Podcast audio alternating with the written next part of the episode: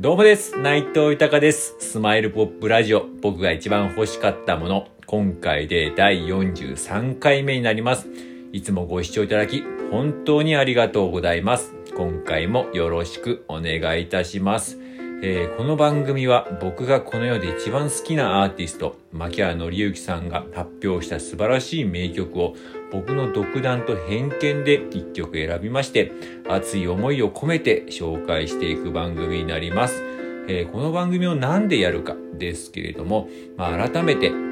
牧原紀之さんの素晴らしさを知ってほしいという思い、そして今、牧原紀之さんは活動自粛中ですが、活動復帰のきっかけになることを願っての思い、そして僕自身の夢でもあります、えー、牧原紀之さんと一緒に仕事をすることを